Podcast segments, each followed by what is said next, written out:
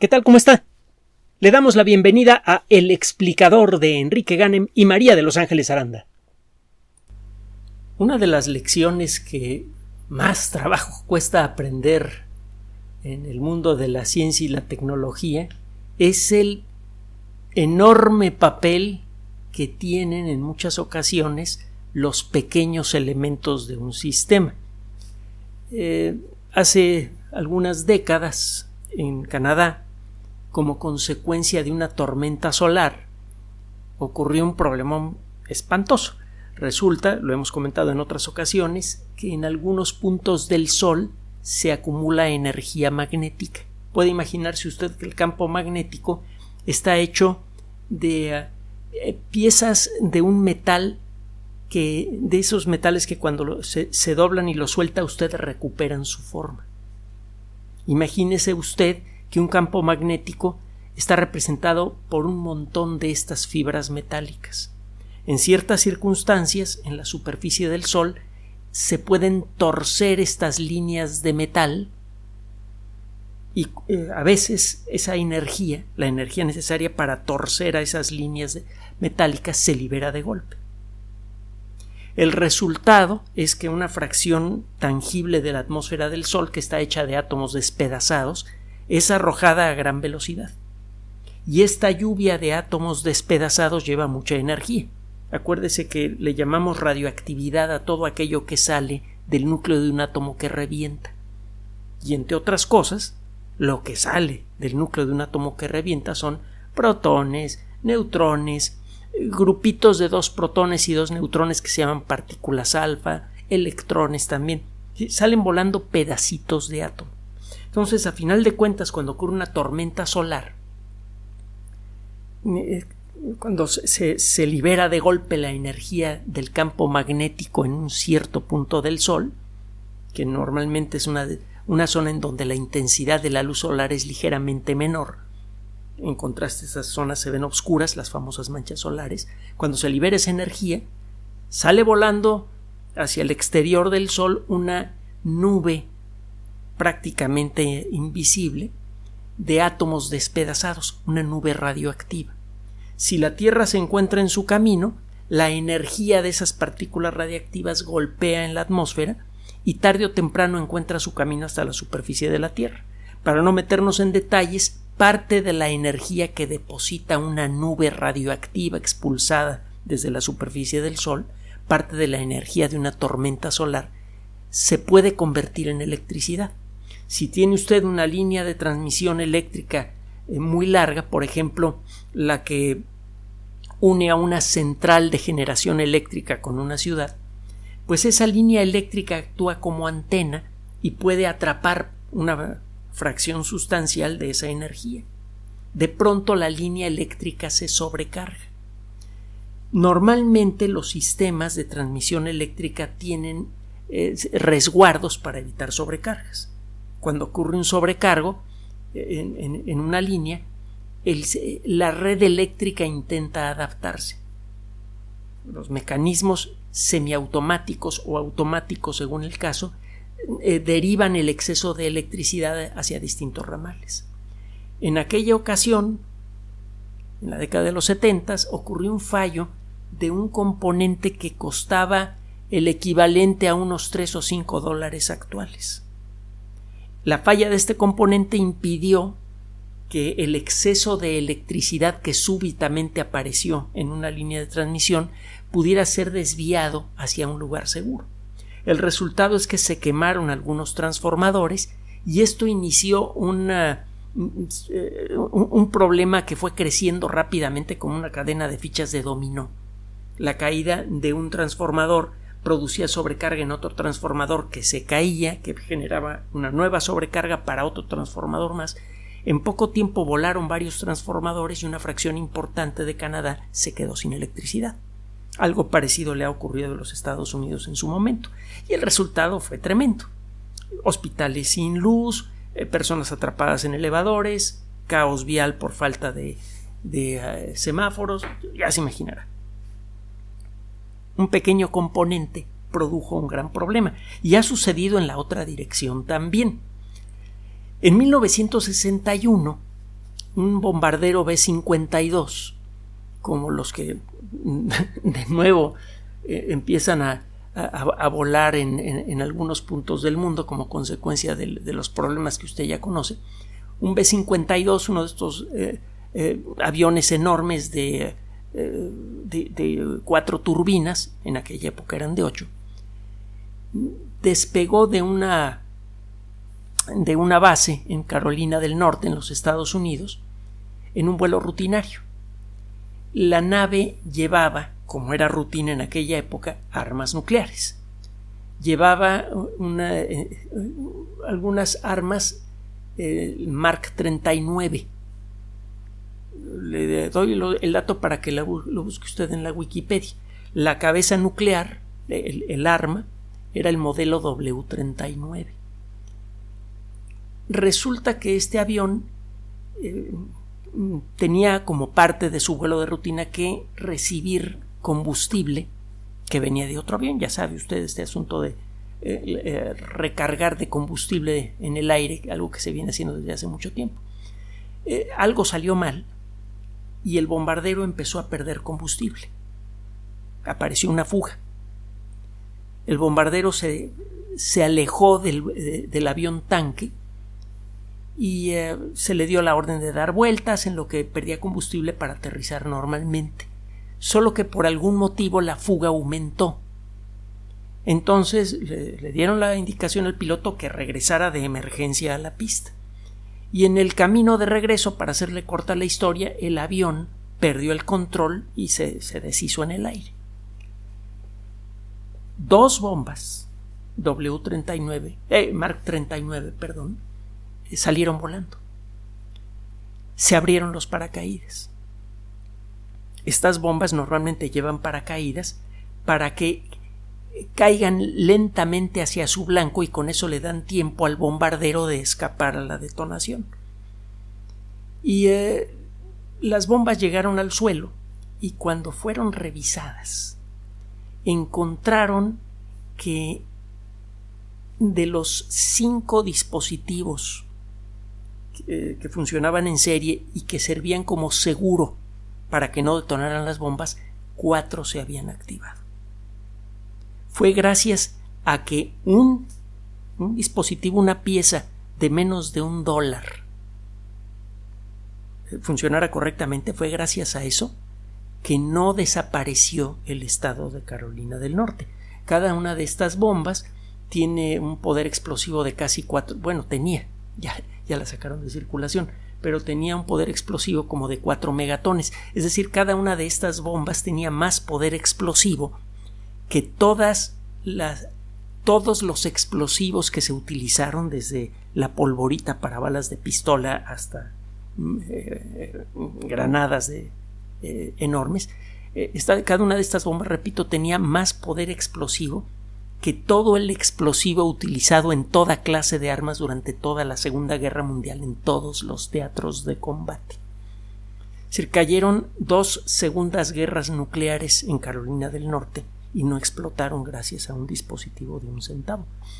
Eh, le cuento estas historias porque frecuentemente los grandes sistemas mm, a veces dependen para su funcionamiento de cosas minúsculas poco importantes a las que nadie les presta atención. Eh, vamos a dejar de lado las historias macabras y mejor vamos a hablar un poquito de meteorología, de oceanografía y del artículo publicado recientemente en la revista Nature Communications. Este estudio pretende entender eh, la forma en la que funcionan las tormentas eléctricas. Usted sabe, una sola gran nube de tormenta puede producir docenas, incluso centenares de relámpagos de alta potencia. Los relámpagos tienen un papel muy importante en el ecosistema terrestre. Por un lado, inician de manera natural incendios de los que depende el bienestar de un ecosistema equilibrado. Subrayo equilibrado.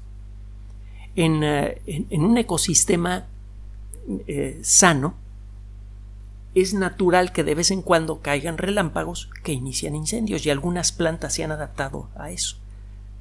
Varias especies de árboles solamente se pueden reproducir si sus semillas ya fecundadas son destruidas parcialmente por un incendio. Que los incendios forestales no son desastres en sí mismos. Son desastres para nosotros por dos motivos. Uno, porque la mayoría de los incendios que actualmente se reportan en algunos países del mundo son provocados por la por, algún individuo descuidado o loco. Y por otro lado, hemos reducido de tal forma el tamaño del ecosistema, nos queda tan poco ecosistema sano que cualquier incendio, natural o no, es un desastre. Bueno, eh, resulta, ah, bueno, me faltaba comentarle otra cosa, los relámpagos son fundamentales para fertilizar el suelo de la Tierra. La energía de un relámpago es suficiente para convencer a los muy rejegos átomos de nitrógeno a juntarse con los átomos de oxígeno que hay en la atmósfera. El 79% de los átomos que hay en la, en la atmósfera en un lugar normal eh, son de nitrógeno y el 21% son de oxígeno. Los dos elementos químicos son fundamentales para la vida. El nitrógeno puro no le sirve de nada a prácticamente ningún ser vivo, con muy pocas excepciones. Para que ese nitrógeno pueda servir para formar proteínas, ácidos nucleicos y otras sustancias cruciales para la vida, se necesita juntar al nitrógeno con átomos de oxígeno. Ese paquetito de átomos a su vez se puede unir con facilidad con átomos de calcio, potasio, etc. Se forman los famosos nitratos, y los nitratos son sustancias solubles que fácilmente pueden penetrar por, eh, por las raíces de las plantas y pueden servir así para que las plantas produzcan sustancias que luego van a pasar a, los animales herbívoros, que luego van a pasar a los carnívoros. Bueno, los relámpagos son eh, eh, fundamentales para producir una fracción muy importante, aunque todavía no se tiene contabilizada, de los nitratos naturales que fertilizan el suelo terrestre. Entonces, entender los relámpagos es crucial para poder explorar el funcionamiento de un ecosistema o del gran ecosistema terrestre. Eh, hay mucho interés para estudiar los relámpagos y hay otros motivos más que le voy a mencionar más adelante. El caso es que se supone que la actividad eléctrica, la actividad de, las grandes nubes de tormenta, es lo que mucha gente imagina, debería ser mayor en, eh, eh, en, los océanos tropicales. ¿Por qué? Los océanos tropicales pues tienen agua muy caliente, calentada por el sol, que se evapora con facilidad, eso forma nubes enormes, y el movimiento turbulento del aire, facilitado por el calor del mar, debería producir mucha fricción en el interior de la nube y eso es lo que genera a final de cuentas estas chispas gigantescas que llamamos relámpagos. En una nube de tormenta pasa esencialmente lo mismo que le ocurre a usted cuando frota sus pies contra una alfombra y luego trata de tocar el marco metálico de una puerta, por ejemplo. La energía, una parte de la energía de movimiento que eh, libera usted al frotar sus pies contra, eh, contra una alfombra, libera electrones de algunas moléculas de, su propio cuerpo o de la ropa que trae usted puesta. Esos electrones se acaban acumulando en su cuerpo y cuando usted acerca su dedo a algún objeto que esté en contacto con la Tierra, los electrones brincan hacia ese objeto y se produce una chispa. Bien, se supone entonces que los relámpagos deberían ser más intensos en los lugares en donde hay más fricción. ¿En qué lugares hay más fricción atmosférica? Pues los cálculos indican que eh, en las nubes de tormenta que se forman en océanos tropicales. Océanos con agua caliente, se evapora mucha agua, el agua, eh, el agua evaporada sube de manera activa y turbulenta se comienza a condensar, se forman microgotitas, se forma una nube y, el, y la fricción entre esas gotitas es la que eventualmente produce la electricidad de un relámpago. Ok. Entonces, más relámpagos en nubes que están sobre el océano. Y resulta que no. Es exactamente al revés lo que se ha observado con el paso de los años. Gracias a que tenemos ahora técnicas avanzadas que nos permiten contar prácticamente cada relámpago que cae en una zona geográfica muy grande, del tamaño de un país, podemos eh, tener una mejor idea de realmente en dónde están cayendo más relámpagos. Y resulta que están cayendo más relámpagos en las nubes de tormenta que se forman sobre continentes que sobre océanos. Y esto es especialmente notable en mares tropicales. Ah, Chihuahua. ¿Por qué? El entender esto es crucial, entre otras cosas, para los modelos que pretenden representar cómo funciona la atmósfera. Todos los fenómenos atmosféricos, todos, todos, todos, dependen del calor del sol. La energía del sol calienta al mar, calienta al suelo, el mar y el suelo a su vez calientan a la atmósfera y además el mar le otorga agua y el agua puede guardar mucha energía. Toda esa energía calorífica pasa a la atmósfera y eso genera viento, genera tormentas, genera todos los fenómenos climáticos. Entonces, el entender cómo funciona ese mecanismo de transmisión es importante. Y resulta que las lluvias, sobre todo aquellas en donde hay relámpagos, normalmente lo que hacen es transferir calor de los océanos hacia la alta atmósfera. Son como una especie de conducto que permite que la energía calorífica que está en la superficie suba a la alta atmósfera. Por eso después de una lluvia normalmente hace frío. La energía calorífica que había en el ambiente ahora está a muchos kilómetros por, por encima de nuestras cabezas. Y cuando esto sucede de manera especialmente intensa, hay mucha turbulencia en la nube porque hay una burbuja de gas caliente que está subiendo rápidamente hacia el cielo, eso debería generar mucha fricción y muchos relámpagos. Solo que por algún motivo eso no pasa en océanos tropicales. Y es por esto que los investigadores, desde hace algún tiempo, han encontrado una cosa inesperada. Normalmente cuando hay una tormenta se produce un efecto de enfriamiento en la superficie de la zona en donde ha llovido. Pero eso no sucede en muchas ocasiones, o cuando menos no de manera importante, en, en zonas lluviosas en mares tropicales. Si está usted debajo de una nube de tormenta en, en un mar tropical, va a experimentar menos relámpagos y, para, y cuando termina la lluvia usted no va a sentir frío. Se va a sentir más fresquito el ambiente, pero no mucho más. Los modelos de cómputo que pretenden explicar cómo funciona la atmósfera tienen que explicar cómo se transfiere la energía que deposita el Sol en el océano y en la superficie terrestre hacia la atmósfera. Si usted no tiene una descripción correcta de cómo se transfiere esa energía del suelo hacia la atmósfera, su modelo falla. Empieza a hacer predicciones que no tienen nada que ver con lo que pasa en la realidad.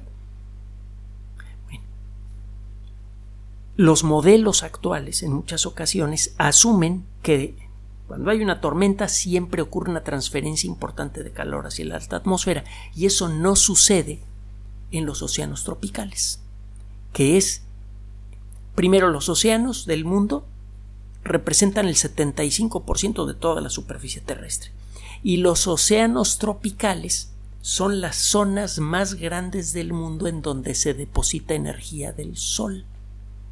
Así que el no entender cómo se transfiere la energía de los océanos hacia la atmósfera en, los mares tropicales implica no entender la mayor parte del proceso de transferencia de energía, eh, de la energía que deposita el Sol en la superficie hacia la atmósfera, que es en donde ocurren los fenómenos climáticos. En menos palabras, si no entiende usted ese, e, este rollo de qué demonios está pasando con el calor en los mares tropicales, no puede entender qué demonios está pasando con el clima. Estos investigadores estuvieron analizando datos que se han obtenido en, en eh, África y en los océanos adyacentes entre el 2013 y el 2017. Y encontraron una explicación para entender por qué los relámpagos y la transferencia de calor en las tormentas que ocurren sobre océanos tropicales es menor a lo esperado, es mucho menor a lo esperado. Resulta que se trata de un factor chiquitito que nadie toma en cuenta. Las olas están continuamente sacudiendo la superficie del mar. Incluso cuando no revientan las olas, cuando son suaves, están arrojando pequeñas microgotitas de agua salada y a los pocos centímetros de la superficie del mar, muchas de estas microgotitas se evaporan y lo único que queda son pequeños granitos microscópicos de sal, que tienen un, tamaño y un peso similares a los de una bacteria. Se miden como una milésima de milímetro o unas pocas milésimas de milímetro. Estas partículas de sal son tan pequeñas, algunas de ellas son incluso menores que una milésima de milímetro, que son llevadas fácilmente por el viento. No vuelven a caer al mar en su mayoría. El aire se vuelve salado cerca del mar, y esto se hace más notable cuando hay corrientes marinas importantes o en zonas en donde revientan las olas. Estos granitos microscópicos de sal resulta que actúan como conductores de electricidad cuando todavía están un poco húmedos. La energía eléctrica, producto de la fricción que comienza a acumularse en una nube de tormenta, es eh, llevada a tierra por esta brisna salada que hay en la base de la nube. Si esta nube se ha formado sobre el mar, la parte de abajo de la nube va a estar en contacto con aire cargado con sal. Si estos granos de sal tienen un poco de humedad, entonces sirven como conductores de electricidad y esa electricidad es llevada suavemente hacia el mar, sin producir un, un relámpago. Como consecuencia de esto, a la nube de tormenta le cuesta más trabajo acumular suficiente energía para producir relámpagos y por eso no hay tantos relámpagos en las nubes de tormenta que se forman en océanos tropicales. Muy bien. ¿Y esto por qué es importante? Bueno, porque eh, por varios motivos. Primero, tenemos una nueva explicación de por qué sucede un fenómeno que afecta de manera muy pero muy profunda a los modelos climáticos que se tienen en la actualidad, por ejemplo, los que sirven para apoyar el rollo del calentamiento global antropogénico. Resulta que esos modelos están mal, entre muchas otras cosas, por esto, porque no pueden explicar bien por qué demonios, cuando hay una tormenta en el mar, hay menos relámpagos de los que cabría esperar, y hay menos efecto de enfriamiento en la superficie. La energía se queda en el mar, no se transfiere tan fácilmente a la atmósfera. Y esa energía que se queda en el mar no genera fenómenos climáticos, no participa en la formación de fenómenos climáticos. Entonces, los modelos de cómputo que, que, que no consideran eso cometen errores. Otro aspecto importante de, este, de esta noticia es que viene a juntarse con otros, otras noticias que hemos dado a lo largo de los años que revelan el enorme, el crucial papel que tienen estos granitos de sal. Resulta que estos granitos de sal son fundamentales también para que se formen nubes.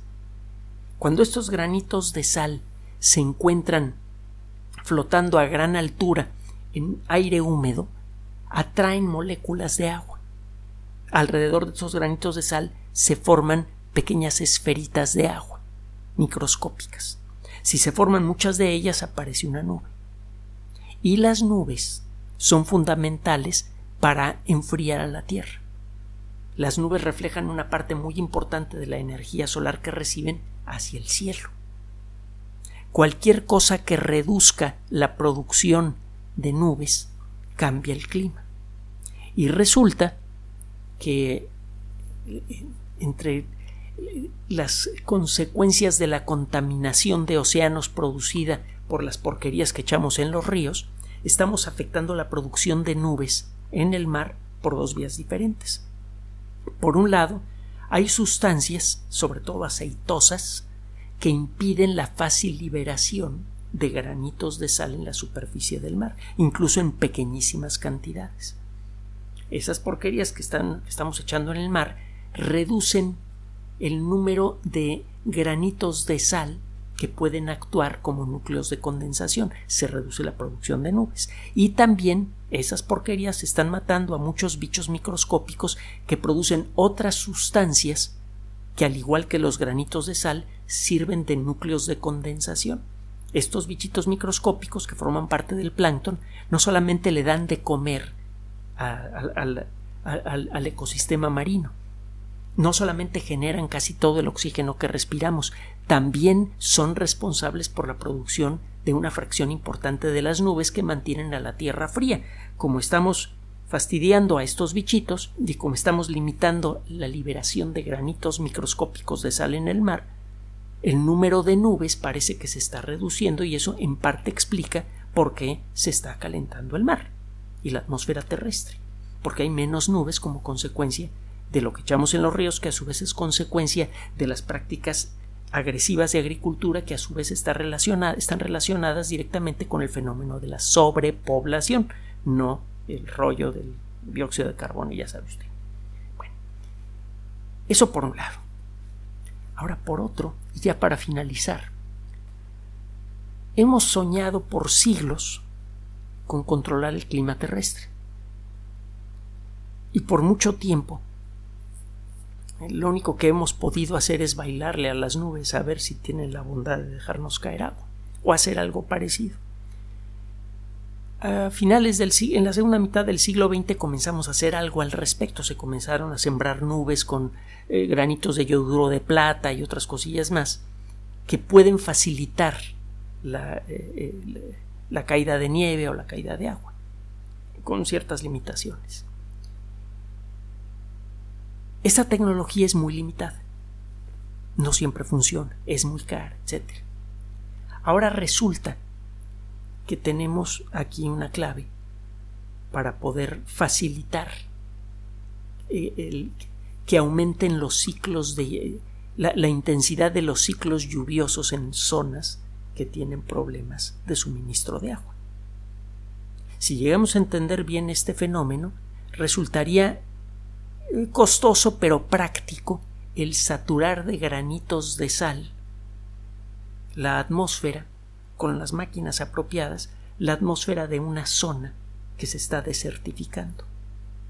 Si los cálculos son correctos, eso podría facilitar la formación de nubes y eso quizá podría revertir o cuando menos limitar la desertificación que está, están experimentando algunas zonas de la Tierra. Que hay que decirlo, en muchas ocasiones esa desertificación es natural, en otros casos a lo mejor no.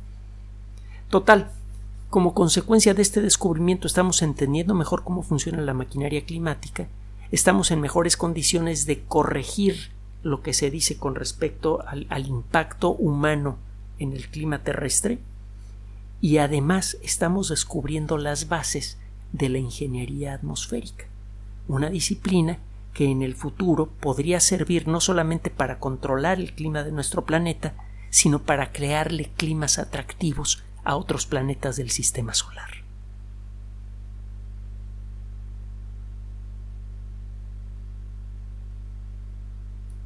Gracias por su atención. Además de nuestro sitio electrónico www.alexplicador.net, por sugerencia suya tenemos abierto un espacio en Patreon el explicador Enrique Ganem y en PayPal el explicador patrocinio por los que gracias a su apoyo sostenemos este espacio. Puede usted descargar gratuitamente estos audios en formato MP3 en Spotify y en iTunes como El Explicador sitio oficial y en SoundCloud como El Explicador y con formato de video en YouTube en El Explicador sitio oficial. Recuerda nuestras redes sociales de siempre, Twitter Enrique-Ganem y en Facebook Enrique Ganem sitio oficial, El Explicador y los grupos que usted ya conoce. Finalmente, El Explicador siempre somos María de Los Ángeles Aranda y Enrique Ganem. Gracias.